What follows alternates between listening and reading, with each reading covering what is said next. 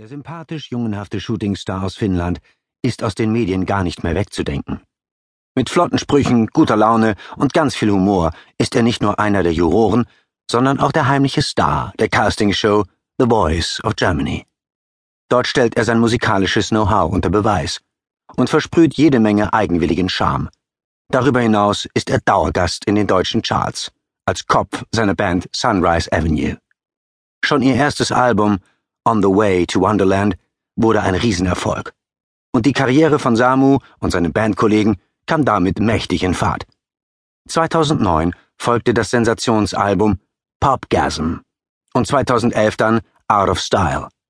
Dabei ist Samu nicht nur Juror, Sänger und Frontmann, sondern auch noch ein begnadeter Songwriter. Hits wie Fairy Tale Gone Bad, Lifesaver oder Hollywood Hills sind inzwischen fast jedem ein Begriff. Chartplatzierungen und Erfolge in zahlreichen europäischen Ländern sind der Beleg dafür, dass die Songs längst zu Ohrwürmern geworden sind. Auch mit Preisen und Auszeichnungen wurde die Band bereits überhäuft.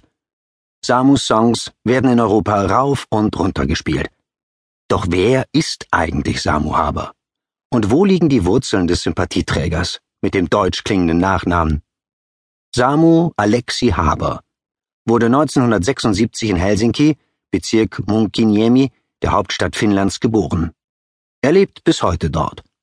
Er hat einen jüngeren Bruder, Santu, und eine jüngere Schwester, Sana. Samu ist begeisterter Fan der finnischen Eishockeymannschaft IFK Helsingfors. Er selbst spielte bis zu seinem 14. Lebensjahr Eishockey, gab dann aber dieses Hobby zugunsten der Musik auf. Schon als Jugendlicher war er Gitarrist bei der Band Absurdus. Stilrichtung Heavy Metal. Seine Familie väterlicherseits stammt in der Tat aus Deutschland. Aus diesem Grund hat Samu unter anderem auch den Spitznamen Half German Superman. Samu erzählt, meine Großeltern haben Deutschland verlassen, als es hier unruhig wurde. Mein Vater spricht aber Deutsch. Ich habe Verwandte in Hannover, Berlin und Köln. Leider habe ich nie Zeit, sie einmal zu besuchen. Aber ich erinnere mich, wie sie in meiner Kindheit oft zu Gast in unserem Sommerhaus waren. Die Auswanderung der Familie so erinnert sich Samu, fand um die Jahre 1949, 1950 statt. Der Vater war zu dem Zeitpunkt ungefähr ein Jahr alt. Versuchten die Großeltern einen Neuanfang nach der Katastrophe? Wollten sie aus dem Brennpunkt des Kalten Krieges entfliehen?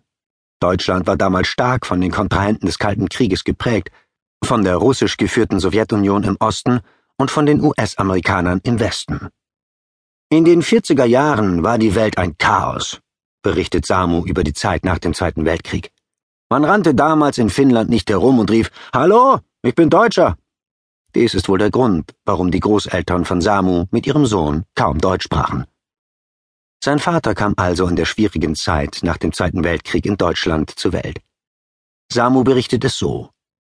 Mein Vater wurde in den 1940er Jahren in Bad Grund bei Konstanz geboren. Leider ist Samu hierbei ein kleiner Fehler unterlaufen. Bad Grund liegt nicht bei Konstanz, sondern im Harz.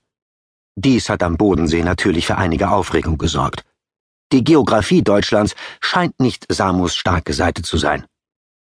Dies könnte mitunter daran liegen, dass Samu nur selten zur Schule gegangen ist, wie er selbst sagt. Statt zur Schule zu gehen, hat er die Zeit anders verbracht. Mit Schlafen. Ich saß nächtelang an meiner Musik und kam morgens nicht aus dem Bett. Was heute immer noch so ist. Meine Mutter hat sich damals ziemlich Sorgen gemacht. In der Früh habe ich immer kurz auf dem Boden rumgetrampelt, damit sie glaubt, ich sei aufgestanden. Als sie zur Tür draußen war, habe ich mich wieder hingelegt. Schule war einfach nichts für mich. Ich hatte das Gefühl, andere Wege gehen zu müssen. Eine positive Erinnerung an die Schulzeit fällt Samu aber doch ein. Nämlich, wenn es um die Frage geht, ab wann er sich für das andere Geschlecht interessiert hat. Ich glaube, da war ich erst zwei Wochen alt. Nein, Scherz. Ich war schon immer sehr an Mädchen interessiert. Ich kann mich nicht erinnern, dass ich in der Vorschule was hatte, aber danach. Da war dieses Mädchen, Heidi. Sie war in meiner Klasse und so bezaubert und hübsch. Sie trug eine Brille, aber trotzdem, ich fand sie schön. Und sie ist es immer noch. Ich traf sie bei einem Klassentreffen wieder. Verlor auch gleich mein Herz an sie, aber das änderte sich bei mir wöchentlich. In der einen Woche war das eine Mädchen top, in der nächsten flop. Ich hatte eine Liste. Ich nannte sie die Haberliste. Und darauf standen jeweils die vier Mädchen, in die ich im Moment verliebt war. Diese Liste